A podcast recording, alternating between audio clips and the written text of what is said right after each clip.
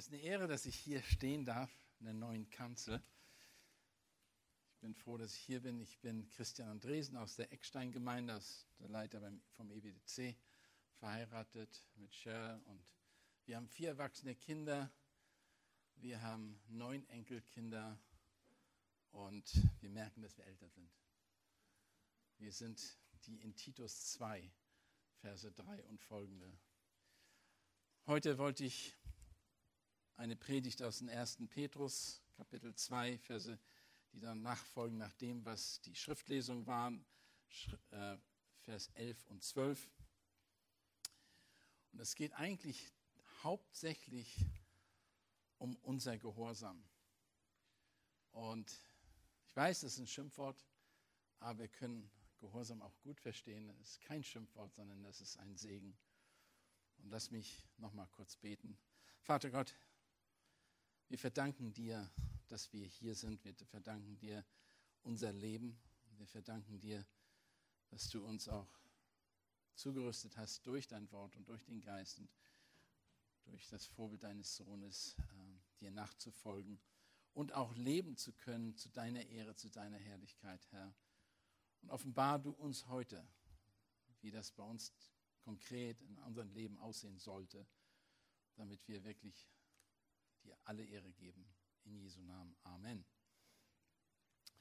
Ja, für uns, für Cheryl und mich, wir haben gerade so ein bisschen auf dem Schulhof, wir sind auf den Schulhof gegangen und dachten, hey, zurück in die Schule. Nein, wir, vor 25 Jahren haben wir hier äh, mitgearbeitet an der Christburg damals. Wir hatten, da war auch eine Gemeinde, die hieß die Christburg. Und das ist uns also ein bisschen ähm, bekannt alles. Ich weiß noch, wo wir um, durch das, um das ganze Gebäude, das rote hinter das Backsteingebäude, einen Graben gegraben haben für, ich glaube, anderthalb Meter tief. Und das ganze Gebäude, damit es trockengelegt wird mit amerikanischem Militär. Und ähm, wir haben viele, viele andere Sachen gemacht, auch viele Graffiti-Sachen abgemacht von den Gebäuden.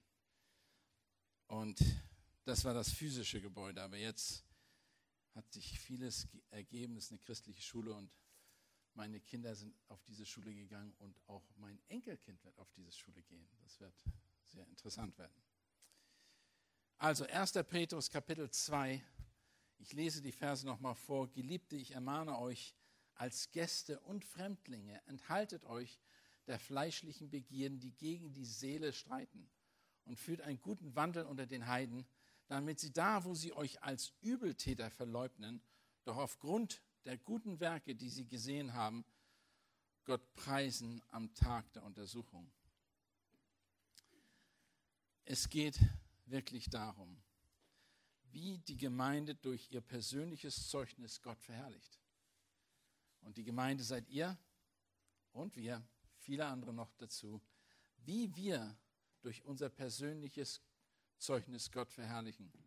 Und das sollen wir nicht nur vielleicht tun, sondern das ist ein Ziel, das sollen wir tun.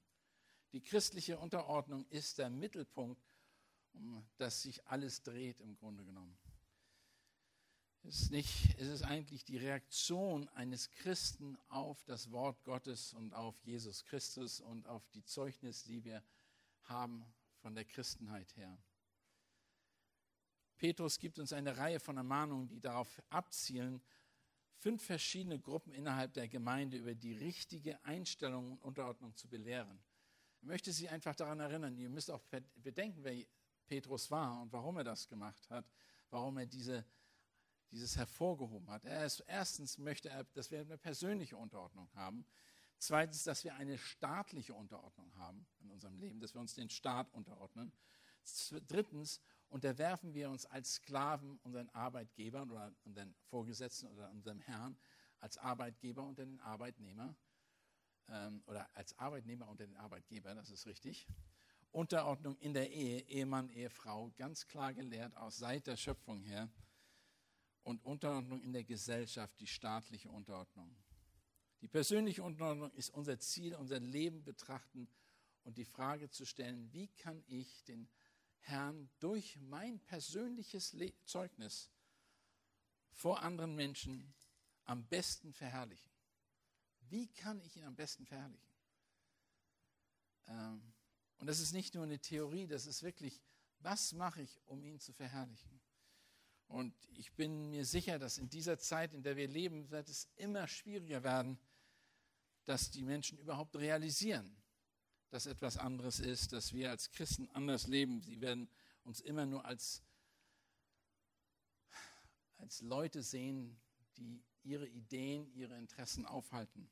Selbst diese Woche haben wir einen Brief bekommen von, der, von einer Gesellschaft, einen öffentlichen Betrieb, und der hat gesagt, wir können Ihnen leider das Produkt nicht verkaufen, weil, das haben die nicht gesagt, weil ihr Christen sind, aber im Grunde genommen haben die genau das gesagt, weil ihr euch nicht an die Regeln haltet äh, des genderfreundlichen, des äh, und all diese Dinge. Und sie haben uns verweigert, ein Produkt zu verkaufen, was wir angefordert haben. Das ist das erste Mal, dass wir das direkt so kriegen. Wir haben schon oft was gehört. Aber wenn man das erlebt, dann denkt man, wow, da ist schon ein Zeugnis, was wir mitbringen, schon allein, dass wir uns Christen nennen. Außerdem spricht äh, Petrus Gruppe die an persönliches, eine persönliche Unterordnung der Ausgangspunkt aller Unterordnung muss die Unterordnung des Gläubigen unter sich selbst sein. Unter sich selbst sein. Eigendisziplin, Disziplin unter, das Wort, unter dem Wort Gottes. Wir uns nicht selbst lernen unter, unterzuordnen, können wir auch nicht anfordern, jemand anders, dass er sich unterordnet. Wir müssen selbst in der Lage sein, unser eigenes Leben so im Griff zu haben, dass wir uns unterordnen können. Und das können wir mit Hilfe von dem Geist und von dem Wort Gottes auf jeden Fall tun. Als Männer haben wir, als, e, als Ehemänner haben wir die Verantwortung, genau das zu tun mit unserer Frau, zum Beispiel, wie es in 1. Petrus 3,7 heißt, in einer verständlichen Art und Weise zu leben. Und wenn wir erwarten, dass unsere Frau sich aufgrund der, der äh, Schöpfung her unterordnet, müssen wir natürlich auch uns so verhalten, wie Christus sich verhält. Das können wir natürlich nicht tun. Können wir, wir können natürlich solche Anordnungen nicht fordern, wenn wir das nicht auch tun. Habt ihr als Ehefrauen Schwierigkeiten, euch euren eigenen Männern unterzuordnen?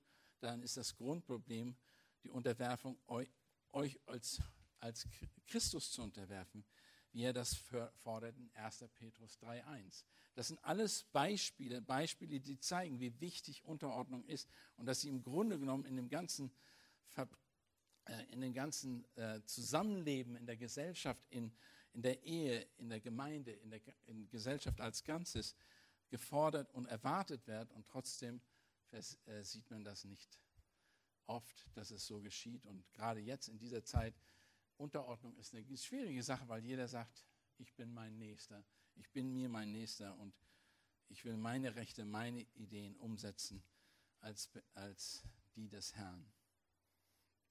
Und er sagt auch in Sprüche 16, Vers 32, besser ein Langmütiger als ein Starker.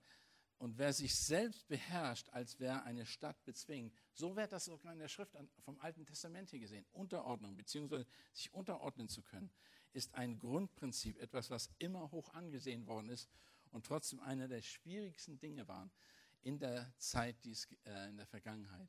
Wie eine Stadt mit niedergerissenen Mauern, so ist ein Mann, der seinen Geist nicht beherrschen kann. Also jemand, der sich selbst nicht unterordnet, sich nicht selbst bezwingen kann, selbst nicht in der Lage ist, sich einzudämmen, der ist schlimmer als äh, der ist wie eine niedergerissene Mauer in einer Stadt.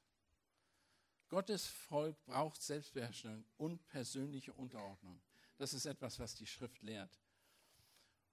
Und hier sagt er, Geliebte, ich ermahne euch als Gäste, Gäste und Fremdlinge, erhaltet enthaltet euch der fleischlichen Begieren, die gegen die Seelen streiten. Petrus spricht das Thema der persönlichen Unterordnung also in, hier an, indem er zwei verschiedene Aspekte dieser Unterordnung betrachtet. Und zwar den ersten, den wir jetzt auch betrachten möchten, ist die innere Aspekt der persönlichen Unterordnung. Dass eine persönliche innere Unterordnung stattfinden muss.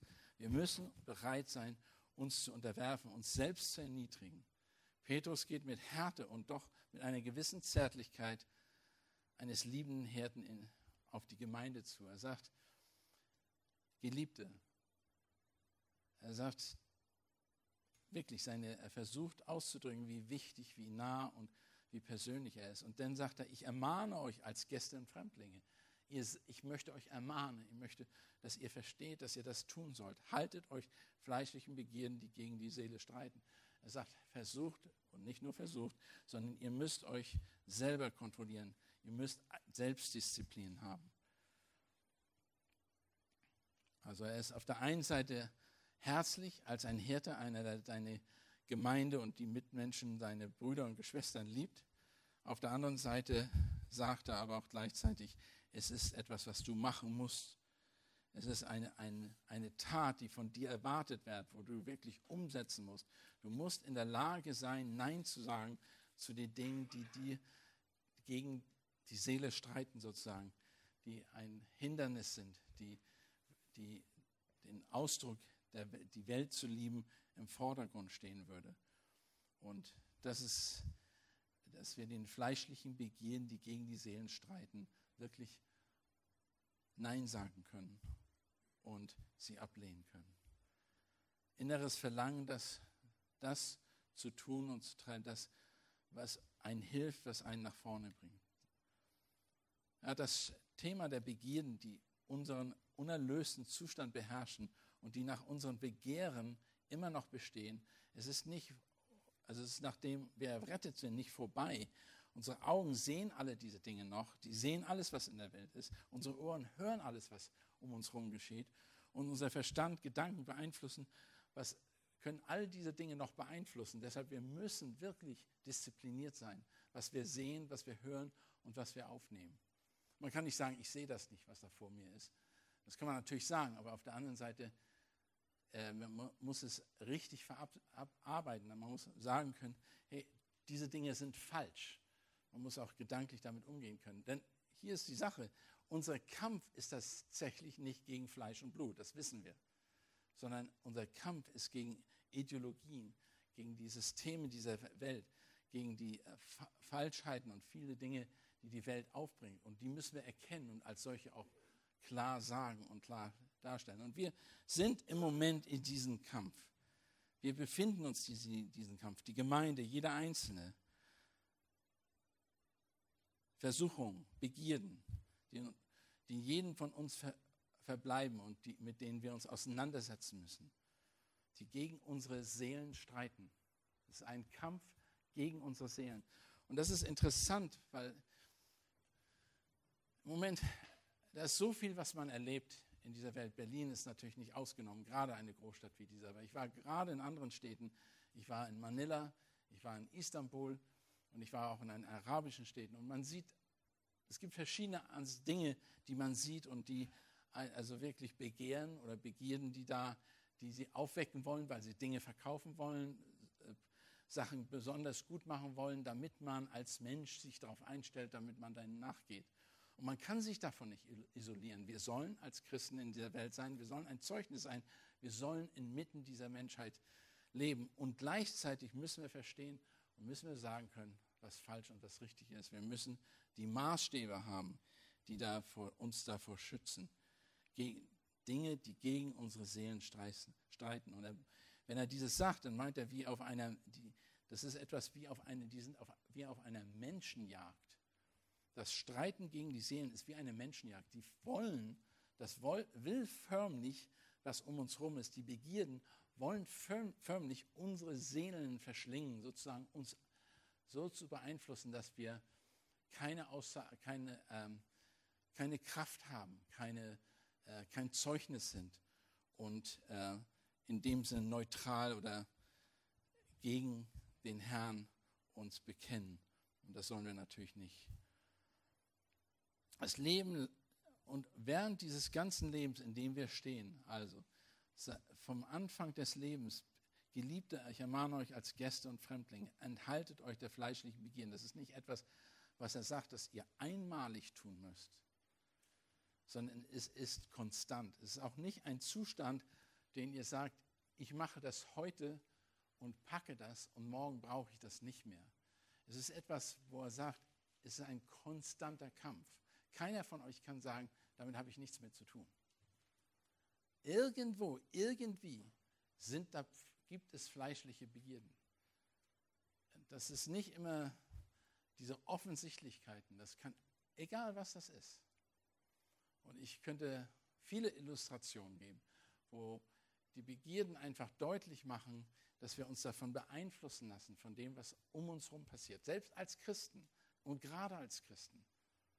Ich kenne Christen, die machen, gehen da eben, gehen nur dahin, was eigentlich gut aussieht und äh, was, äh, was nicht anstößig ist. Aber Moment mal, überleg, dass selbst die Dinge, die nicht anstößig sind, selbst die Dinge, die physisch sind, sind vergänglich und gehen irgendwann vorbei. Wir müssen uns auf die ewiglichen Perspektiven konzentrieren, auf das, was kommt, das Zukünftige. Und nicht nur das Zukünftige, auch in der Gegenwart müssen wir mit den Menschen, äh, müssen wir vor die Menschen treten und ihnen ein Zeugnis geben können. Eine wichtige Tatsache, die uns Petrus hier sagt, weist auf die Tatsache hin, dass wir, unser, dass wir uns in einem Krieg, in einem Widersacher befinden, der im ständigen Kampf gegen uns ist. Konstant. Wir gehen aus der Tür raus. Wir, der Geruch, allein der Geruch, kann uns dazu führen, das riecht so gut nach Kaffee. Ich brauche einen Kaffee. Oder einen Bäcker. Ich sage nicht, dass das falsch ist jedes Mal. Aber das sind Begierden, denen wir nachgehen können. Und ihr versteht, was ich damit meine. Die, unsere ganzen Sensibilitäten, unsere, die Empfindungen, die wir haben, wir können denen nachlaufen, wenn wir nicht sagen können, okay, Kaffee, da ist zum Trinken und ich brauche noch eine Tasse Kaffee oder ein, ein Stück Kuchen. Aber es gibt auch, ich weiß, wenn die Kinder nicht ein, wenn man denen zum Beispiel nicht sagt, die dürfen nur einen Gummibären haben, dann essen die 100 Gummibären und wundern sich danach, dass sie Bauchschmerzen haben. Und da sehen wir, die Begierden sind zu viel geworden. Der Punkt ist, das gleiche Beispiel können wir auch den Menschen geben. Wenn der, der meint, ah, oh, der Wagen sieht aber toll aus, und ein Mann hier und einige von uns, die ein Auto vielleicht brauchen, sagen, ach, warum, ich kann doch mal ein bisschen besseren Auto, besseres Auto kriegen. Und man investiert in etwas, was vergänglich ist und versteht nicht, dass man andere Prioritäten vielleicht hat in der Familie, in die man investiert. Es kommt einfach auf die Gedanken an. Wir lassen uns hinreißen von den Begierden. Und die Begierden kommen durch Gerüche, durch das, was wir sehen und durch, vielleicht auch durch unseren Verstand, weil wir etwa Dinge gehört haben über die Jahre hinweg, was gut ist. Und wir sagen, so, das ist gut, ohne zu hinterfragen, ist das wirklich gut oder ist das okay Produkt? Zum Beispiel, warum muss man, und jetzt schneide ich mir selber ins Fleisch, warum muss man einen ganz normalen, vielleicht einen ganz normalen Dell-Computer oder einen billigeren Computer anstatt, warum müssen wir einen Apple-Computer haben zum Beispiel? Der kostet 2000 Euro mehr. Ja, weil man sagt, ey, der ist besser, der funktioniert, der macht keine Fehler und weiß ich was alles. Und man redet sich ein, dass etwas besser ist.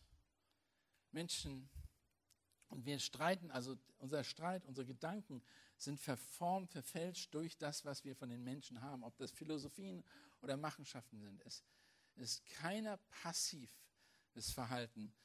Äh, er spricht hier eben von, wir sollen kein passives Verhalten haben ähm, haltet euch von den fleischigen Begierden gegen die, äh, die Seelen streiten. Wir sollen uns fernhalten. Wir sollen wirklich aktiv dagegen sein. Und das ist ein aktiver Kampf, der immer gekämpft werden muss. Wenn einer, wer von euch war vielleicht, nee, will ich nicht fragen, aber Militär oder Polizei oder Sportlern, Leistungssportler. Jeder von uns weiß, damit du in, dieser Kategorie, in die Kategorie von Leistungssportlern kommst oder ein Fußball, ein professioneller Fußballer, musst du immer trainieren. Du musst immer fit sein. Du kannst nicht aufgeben. Mein Sohn war sechs, sieben Jahre fast im Militär und er hat auch gekämpft. Er war auch am Einsatz. Und er sagt, die müssen, im Ein die müssen immer 100 Prozent äh, aufmerksam sein. Die durften nicht mit einem Telefon rumrennen und, und sprechen und telefonieren. Die mussten stehen und wissen, dass alles in Ordnung ist und konnten sprechen, damit sie sich konzentrieren. Aber was machen wir? Wir machen so viele Dinge, die nicht so ablaufen, wo wir einfach Dinge annehmen, dass es nichts passiert. Und er hat mir das auch mal, mal gesagt. Er hat gesagt, wenn ich in einen Raum gekommen bin oder einen Raum, egal was das war, im Einsatzgebiet, wir haben immer so gestanden und immer uns so hingesetzt, dass wir alles immer kontrollieren konnten und sehen konnten, was los ist. Und diese, so, so eine Art von Verhalten hat er dann natürlich auch in den Alltag mit reingenommen und das hat belastet einen natürlich auch. Aber genau das macht, davon spricht er. Äh, Petrus spricht davon. Deshalb sagt Paulus an einer anderen Stelle in Römer 2, und passt euch nicht diesen Weltlauf an, sondern lasst euch in eurem Wesen verwandeln durch die Erneuerung eurer Sinne, damit ihr prüfen könnt, was das Gute und Wohlgefällige und das vollkommene Wille Gottes ist. Er möchte so, er, er, Petrus geht so weit und Paulus geht so weit, dass er sagt, dass alle, alles, was wir machen, alles, was wir denken als Christen, dass wir das wirklich prüfen anhand des Wortes Gottes, anhand der Maßstäbe, die Gott uns gegeben haben. Wir sind Fremde, wir sind Ausländer in einem fremden Land. Wir gehören nicht hierher. Er sagt ja auch, wir sind in, als Fremdlinge. Unsere wahre Heimat ist der Himmel, in dem wir unser Bürgerrecht haben. Daran müssen wir immer denken. Wir müssen immer daran denken, dass unser Bürgerrecht nicht hier ist. Wir fahren Auto, als wenn uns die Straßen natürlich gehören. Aber wir wissen gar nicht, dass vieles gar nicht so sein soll. Wir machen uns Gedanken über Dinge, die äh, einfach von der Perspektive, von unserer Perspektive falsch sind. Aber wir wissen gar nicht, das ist, muss falsch sein. Was wir uns rumnehmen, das, das ist, ist klar, dass es falsch ist. Die gehen mit ganz falschen anderen Gedanken an die Sache ran. Die gehen mit anderen Grundsätzen an die Sache ran. Ihr Ideal ist ein ganz anderes. Unser Ideal ist im Himmel. Unser Ideal ist in der Zukunft. Und deshalb werden wir unzufrieden sein mit den Dingen hier in der Welt. Und das ist auch gut so. Also wir sollen natürlich als zufriedene Leute leben, aber wir sollen, wir sollen nicht zufrieden mit der Welt sein. Wir sollen uns nicht unser, unser Zuhause hier auf Erden bauen. Das hört sich verrückt an, ich weiß. Als wenn wir außerirdische Menschen sind, sind wir eigentlich auch. Wir sind himmlische Menschen. Und wenn wir die Welt zu lieb haben, was sagt, was sagt die Schrift? Dann lieben wir Gott nicht. Wir lieben Gott. Die Erde und all die sündigen Widersacher sind unsere bürgerlichen Nachbarn. Wir müssen verstehen, dass viele von uns nicht verstehen, weil sie Jesus nicht kennen. Also unsere Leute, die neben uns wohnen, kennen Jesus nicht. Sie kennen nicht, verstehen nicht, warum wir uns so verhalten. Und ich glaube, wir sind jetzt in einer Zeit, in der uns das, in der das auffälliger wird, dass wir Christen sind und sie nicht Christen sind. Wir werden das nicht sagen, aber sie merken einfach, dass wir uns anders verhalten.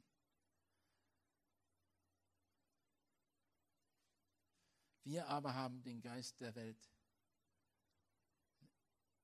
empfangen, nicht der Welt nicht empfangen, sondern den Geist, der aus Gott ist, dass wir wissen können, was uns von Gott geschenkt ist.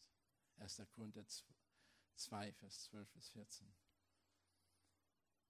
Und davon reden wir auch, nicht mit Worten, die wir menschlichen Weisheit gelehrt sind, sondern in solchen, die vom Heiligen Geist gelehrt sind, indem wir geistliche geistlich erklären. Der natürliche Mensch aber nimmt nicht an, was vom Geist Gottes ist, dann ist es ihm eine Torheit. Und er kann es nicht verstehen, weil er geistlich beurteilt werden muss. Es sind Dinge, die sind, es hört sich verrückt an, aber die Lieder, die wir gesungen haben, wenn Leute das von außen hören, die nichts mit Christus zu tun haben, die Melodie mögen sie vielleicht, aber den Inhalt, wovon sprecht ihr? Wovon sprecht ihr? Was sagt ihr denn da? Wir, aber das ist, das ist unsere Natur, in der wir leben.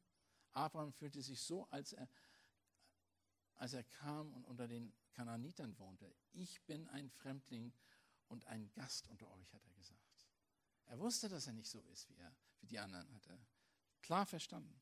Paulus erinnerte uns an die Tatsachen in Philippa 3, Vers 20. Unser Bürgerrecht aber ist im Himmel, von woher wir auch den Herrn Jesus Christus erwarten als der Retter. Das ist, was er sagt. es ist, Leute mögen, es wird die Zeit kommen, da gucken wir zum Himmel, weil wir erwarten den Ritter von da. Und die anderen halten sich an der Erde fest. Der Himmel ist, wo unser Bürgerrecht ist.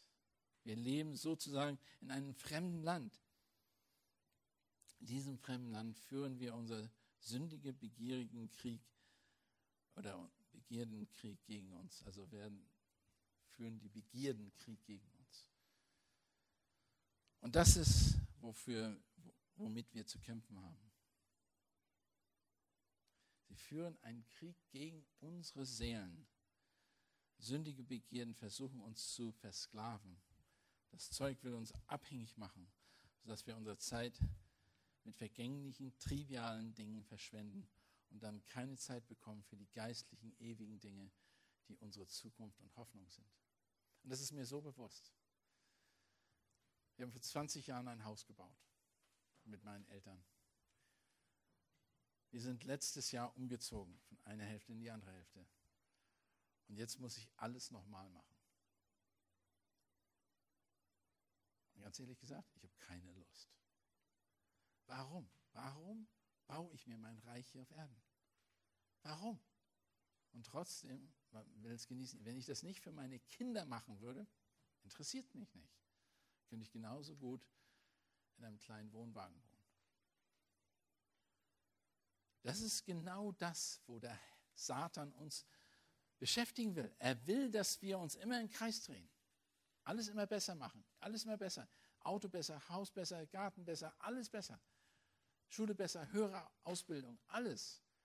Und am Ende, was bringt das? Ich habe Leute, die von, von den großen Seminaren, theologischen Ausbildungsstätten kommen und sie haben Doktorenausbildung. Das Höchste, was man haben kann im Grunde genommen. Haben wahrscheinlich während des ganzen Lebens über 50.000 Euro dafür bezahlt und mehr, wahrscheinlich über 100.000 Euro. Und am Ende stehen die vor dir, wissen nicht, was Gemeinde ist. Nicht wirklich, weil sie so viel studiert haben, haben kaum noch Beziehung zu dem Menschen, der da vor ihnen sitzt und sind stolz. Und du erreichst sie nicht mehr. Du sprichst mit ihm, aber es ist, als wenn du gegen eine Wand sprichst oder dann nicht verstehen. Hör auf, lass uns die Bibel lesen, lass uns die Bibel studieren und darüber konstant nachdenken. Darin steht, wie der Heilige Geist uns ergreift.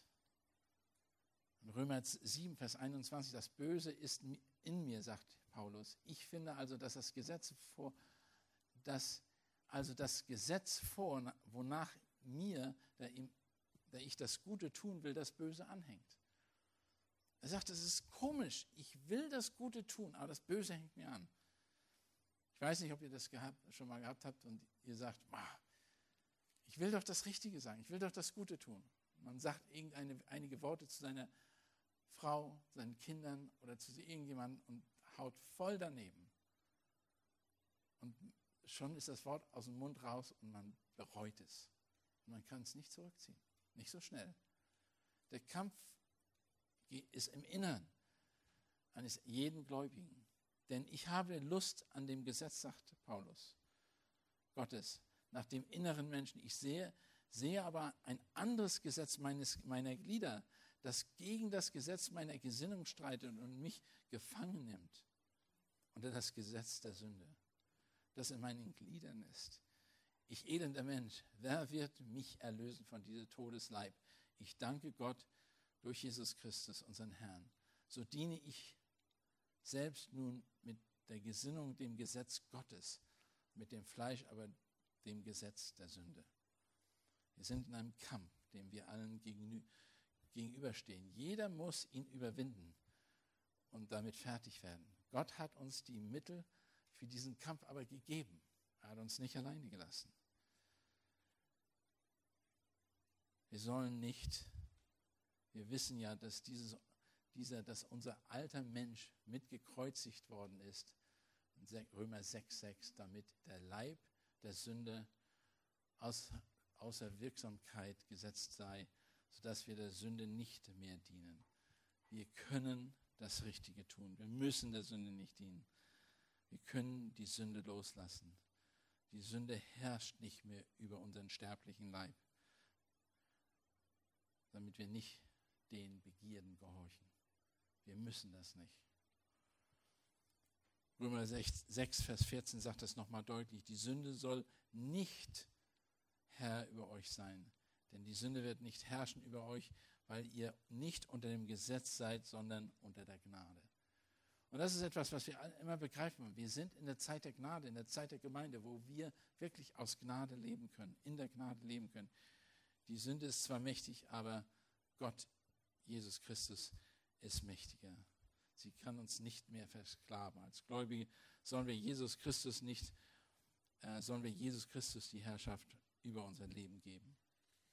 Und das ist auch, das müssen wir nicht nur begreifen, das ist etwas, was wir verstehen müssen vom Verstand her.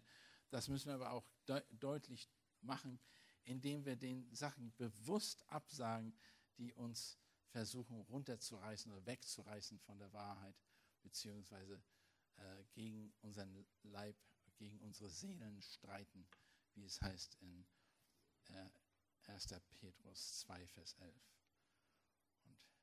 sondern dass wir stattdessen einen guten Wandel führen.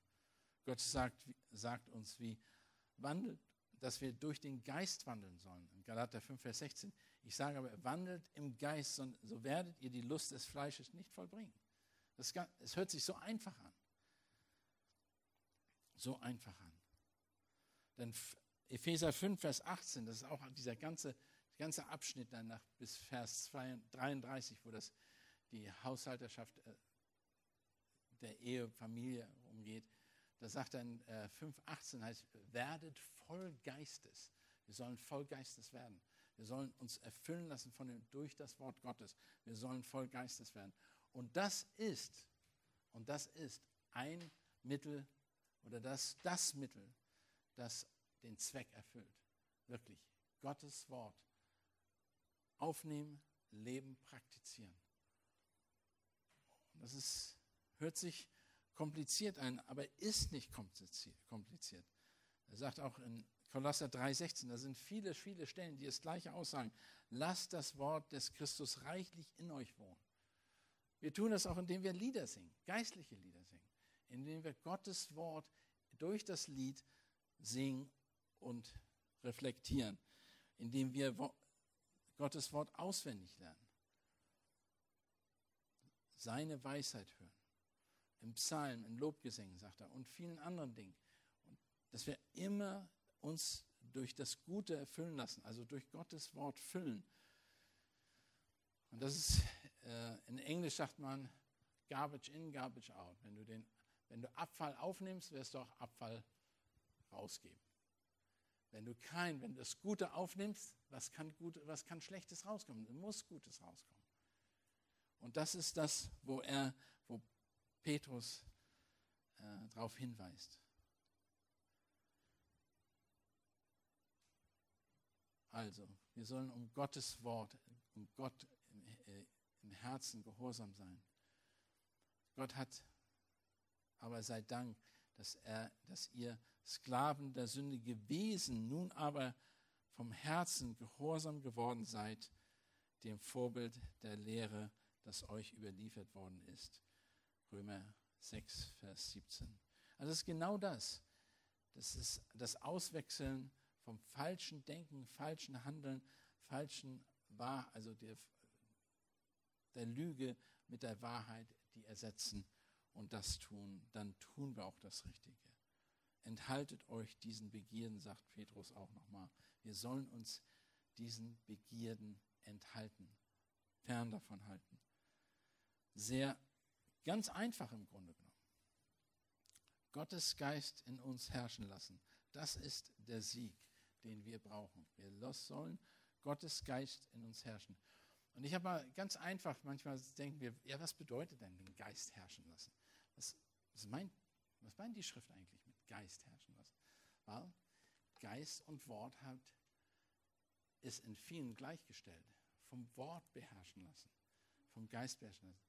Der Geist wird nichts tun, was dem Wort Gottes nicht entspricht. Und das Wort Gottes wird nichts tun, was dem Geist nicht entspricht. Mit anderen Worten, das ist eins. Und, das, der Geist wird uns das Wort Gottes offenbaren. Wenn wir es lesen, werden wir es verstehen. Deshalb müssen wir es geistlich verstehen. Mit anderen Worten, umso mehr ihr die Schrift aufnehmt, umso sicher seid ihr. Ihr werdet die Begierden des Fleisches denn dann nicht praktizieren. Das ist ein ganz einfaches Prinzip im Grunde genommen und doch so kompliziert gemacht manchmal, weil viele so viel darüber sprechen. Ja, der Punkt ist, lest die Bibel. Konstant. Denkt darüber nach, sinnt darüber nach. Mein Ziel ist, jedes Jahr die Bibel zweimal zu lesen. Ich höre sie mir an, jedes Mal im, äh, im Auto und auch auf mein iPhone habe ich die immer. Und wir haben uns gerade, habe ich den Hiob durchgelesen wieder.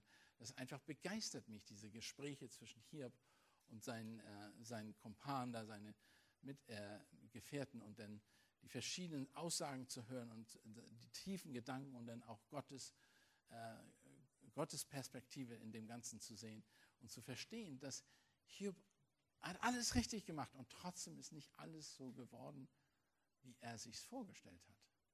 Aber wohl schon so, wie Gott es sich vorgestellt hat. Und das ist etwas, er hat erst später verstanden, dass da eine Auseinandersetzung oder überhaupt nicht verstanden oder überhaupt nicht mitbekommen, dass es eine Auseinandersetzung war zwischen Satan und Gott. Und Gott hat Satan gesagt, was er machen darf und was ihm zugesagt wird. Und das wusste er alles nicht. Aber wenn man diese Sachen liest und dann erkennt und wir uns die offenbart sind, dann begreifen wir, Dinge können von außen ganz anders aussehen, als sie wirklich sind. Und wir begreifen dann erst, dass Dinge geistlich verstanden werden.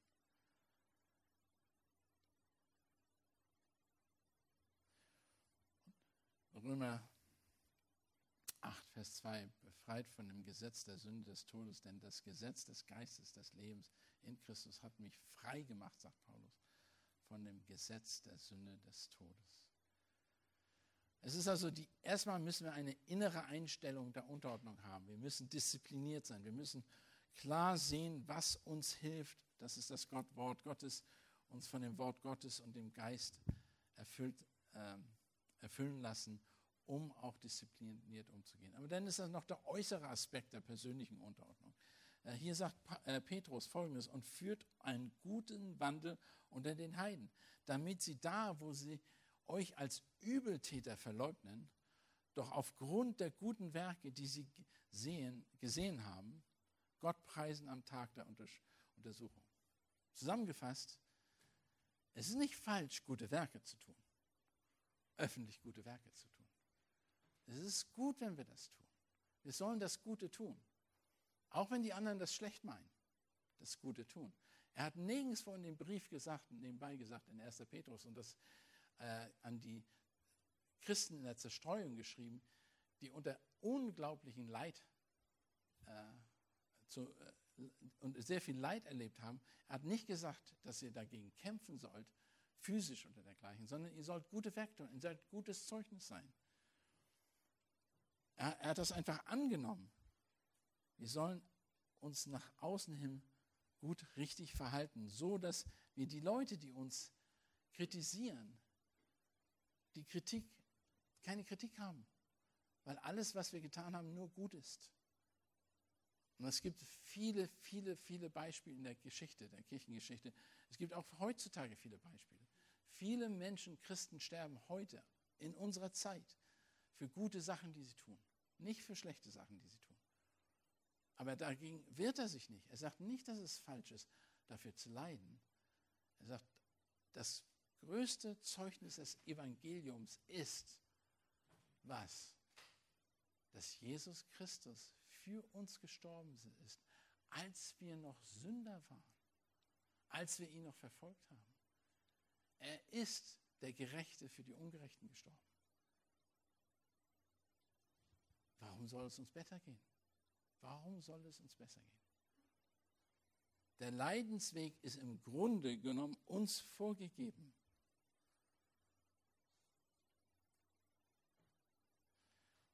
Hier wird einige Sachen, die wichtig sind, vielleicht aufmerksam zu machen. Unser vortreffliches Verhalten, unser richtiges Verhalten hängt von deiner Enthaltsamkeit ab. Kannst du dich enthalten? Paulus, Petrus spricht von zwei Themen. Qualität unseres Lebens und Gottes Absichten. Vorzüglich unter den Heiden. Wir sollen vorzüglich unter den Heiden leben, nicht unter den Christen. Das natürlich auch, das ist gegeben, aber unter den Heiden. Das bedeutet, wir müssen auch überlegen, was würde sie, was ist für die schlecht, was wir, was wir machen, was würde denen nicht helfen. Wir müssen nicht unbedingt Krieg oder Auseinandersetzung führen. Nicht nur äußerlich gut, sondern moralisch vortrefflich, wahrhaftig sein. Moralisch vortrefflich und wahrhaftig sein. Also den Unerlösten im Gegensatz zu denen, die Jesus und den Gott Israels verehren. Es gibt eine Anschuldigung gegen die Gemeinden. Ihr wisst, dass wir, dass die Gemeinden auch in damaliger Zeit schon angeschuldigt worden sind, gewisse Sachen zu tun. Zum Beispiel sexueller Missbrauch, Veruntreuung von Geldern, immer wieder, Unterstützung von terroristischen Vereinigungen. Das sind die Vorwürfe, die immer wieder kommen. Verdrehung von gottgegebenen Ordnungen durch Gottes Wort. Beispiel die Sicht über Sexualität, Genderfragen, Klimawechsel, Rassenfragen, Erziehung, Korrektur von Kindern, Ehe, Rolle der Gemeinde und nicht zuletzt die Stellung von physischer Gesundheit in Bezug auf, das, auf den Wert des Lebens. All diese Sachen sind Kontroversen, die wir haben mit der Welt. Wenn jemand da nun nach fragt, wie könnt ihr euch so verhalten bezüglich Klimawandel, all diesen ganzen Dingen, das ist einfach deshalb, weil er nicht versteht, weil er einfach die, die Bibel nicht verstehen kann. Für ihn ist das Torheit.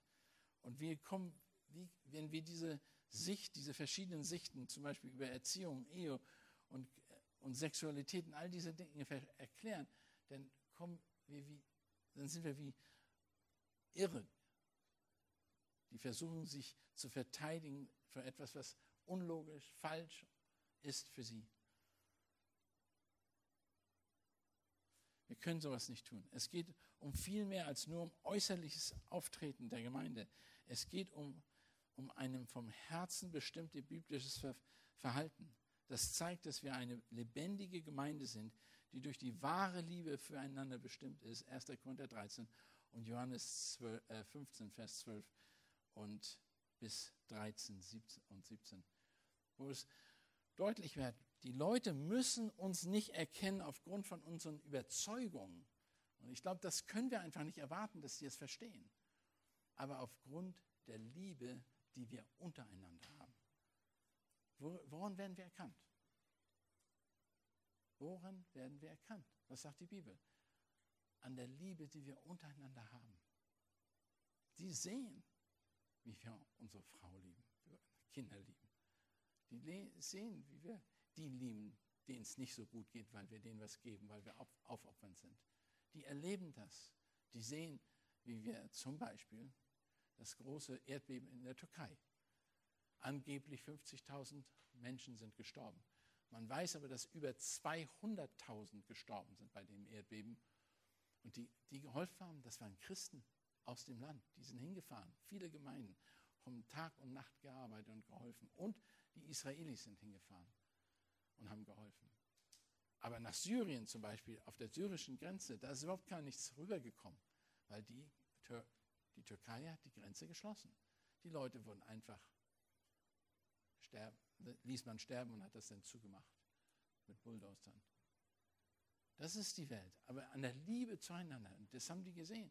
Die Leute, viele Menschen sind zum Glauben gekommen während dieser Zeit, von der wir wenig wissen. Wir haben wenig hiervon gehört. Ich habe davon gehört, ich war ein paar Tage danach in der Türkei und habe mit einigen gesprochen und die haben mir das erzählt. Die haben einfach gesagt, das ist unglaublich, was für ein Zeugnis du das sein kannst auf das Grund des Evangeliums, weil du etwas tust, was keiner normalerweise da tut. Für die war das einfach unglaublich, das zu erleben. Wir werden für verschiedene Verbrechen gegen die Gesellschaft beschuldigt und als kriminelle und böse Täter bezeichnet. Christen werden das schon von, von jeher. Zum Beispiel das Abendmahl sehen die als Kannibalismus. Es wird das Blut Überlegt mal, was wir da sagen. Den Leib Christi essen wir. Wer versteht das? Das Liebesmahl. Was ist denn das? Unmoral? Und die Christen haben sich immer gegen, sie waren nicht patriotisch, antipatriotisch, weil sie sich nicht irgendeinem Herrscher unter, äh, unterworfen haben, sondern Gott gehorsam waren. Sie waren unsozial, weil sie viele Sachen nicht mitgemacht haben, wie in 1. Petrus 4 steht. Denn es ist für uns genug, dass wir die vergangene Zeit des Lebens nach dem Willen, da sagt Petrus ganz deutlich, Willen der Heiden zugebracht haben, indem wir uns gegen gehen ließen, ihren Ausschweifungen, Begierden, Trunkensucht, Belustigung, Trinkengelage, frevelhaftes Götzendienst, das befremden sie, da ihr nicht mitlauft in denselben heillosen Schlamm und darum lästern sie. Wir machen das eben nicht. Wir tun das nicht. Und Petrus sagt, deshalb werdet ihr auch nicht aufgenommen werden. Wir müssen das auch nicht erwarten. Im Großen und Ganzen werden wir gehasst, weil, sie, weil wir nicht das tun, was die gottlose Gesellschaft macht. Deshalb werden wir gehasst. Aber er sagt hier, wir sollen für unseren guten Wandel unter den Heiden bekannt sein. Ein gutes Beispiel sind hier die Wiedertäufer, zum Beispiel zu Luthers Zeiten. Die wurden, wenn, wenn ihr mal in der Geschichte Zeit habt, euch das ein bisschen anzugucken, die wurden aufgrund ihres guten Verhaltens in der Gesellschaft auswendig gemacht und dann wurden die umgebracht. Wiedertäufer, in, in Zürich hat man sie wieder getauft, solange bis sie nicht mehr, bis sie tot waren. Das wichtige Konzept ist, sind die Nachfolger Christi, die Kirche als Bruderschaft und die, und die Gewaltlosigkeit war bekannt für sie. Sie waren ihren Frauen treu, sie haben nicht Trinkgelage gemacht, sie haben all diese Sachen nicht gemacht, die in der Welt bekannt waren. Und weil sie dadurch bekannt worden sind, bekannt waren, dass sie sowas nicht gemacht haben, hat man sich hat man gefragt, hey, ist da vielleicht ein Wiedertäufer? Und wenn er ein Wiedertäufer war, dann wurde er umgebracht. Und man hat ihn verfolgt. Die Anabaptisten wurden deshalb verfolgt, weil sie so gutes, moralisch ehrenhaftes Leben führten, dass sie für die Gesellschaft ein Anstoß waren. Und daher verfolgt, verfolgte man sie und hat sie umgebracht. Genau das ist, was Petrus sagt. So etwas ist zu erwarten. So etwas ist zu erwarten. Die Leute mögen uns nicht, weil wir das Gute tun. Auf der anderen Seite, wenn das Gute tun, kann sie auch, ist das Evangelium. Es zeigt ihnen die einzige wahre Botschaft. Zum Beispiel das Inferno von Rom unter Nero war genau das Gleiche. Man hat die Christen verfolgt. Ich, viele, ich war viele Male in Rom. Rom. Man hat sie, sie haben sich nur noch in Höhlen und Katakomben getroffen. Die waren wie kleine Maulwürfe unter der Erde und haben sich nicht mehr gezeigt, weil sie sonst umgebracht würden.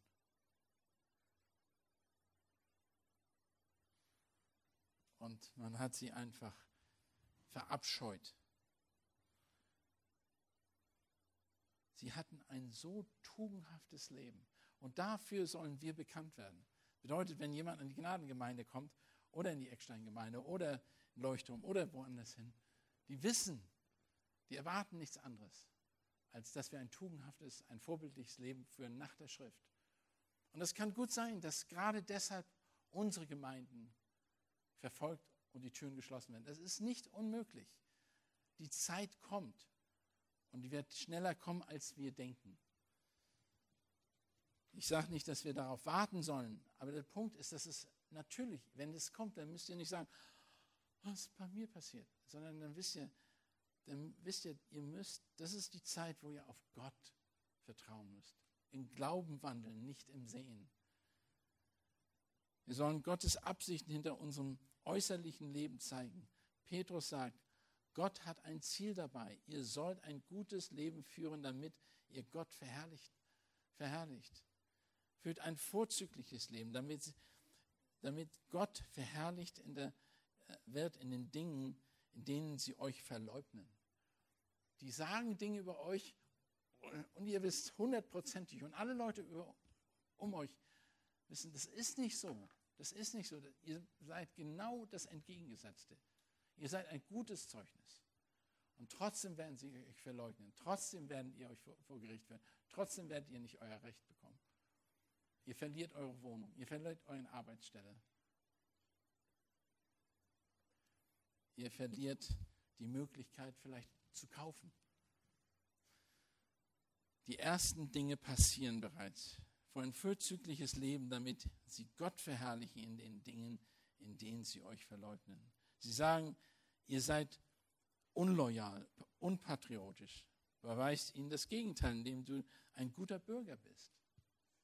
Sie sagen, dass du ein hasserfüllt bist. Beweise, dass, beweise ihnen, dass du im Gegenteil durch gute Taten und Liebe das nicht bist. Sie sagen, dass du gottlos und atheistisch bist. Beweise ihnen das Gegenteil durch deine Hingabe an Gott. Egal in welchen Dingen du sie auch immer als, oder dich als böse sehen, gegen diese reden mögen, behandle ein, behalte ein göttliches Zeugnis, um ihnen das Gegenteil zu beweisen. Diese äußeren Verhalten ist eine sichtbare Frucht und der, innerliche Sieg über das Fleisch, über die fleischlichen Lüste. Können wir das alles liegen lassen? Wie, wodurch werden wir verleugnet als Übeltäter? Was, ist, was sagen sie über uns? Denk mal darüber nach. Wir sind unwissenschaftlich. Evolution lehnen wir ab. Wir sind engstirnig. Wir sehen Schöpfung. Wir sind gegen die Tötung von Leben. Psalm 139, gegen das Ungeborene.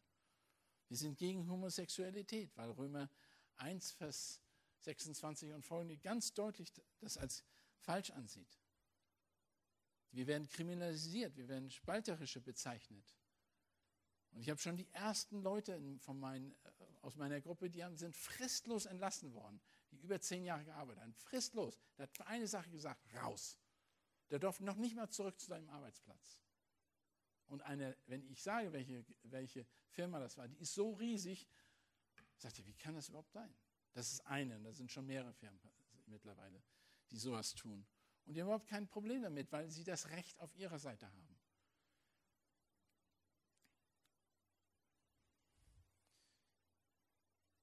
In der Erziehung, wir werden als, wir werden züchtigen ist nicht richtig von deren Perspektive, wobei die Schrift ganz deutlich in Sprüche 23, Vers 13.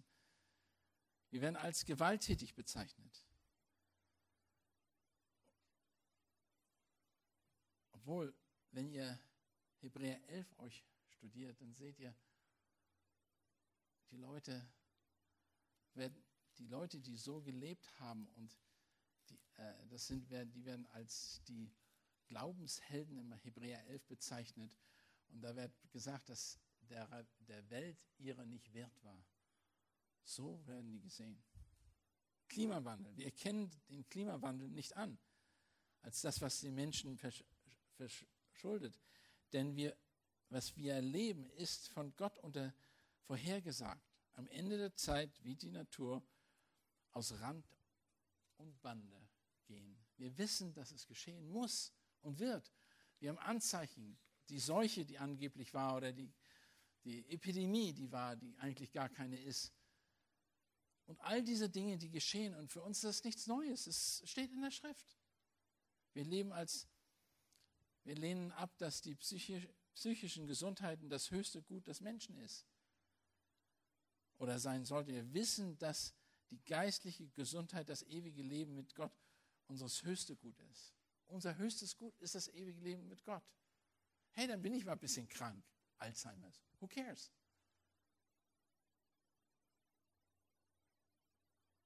Die Genderfrage.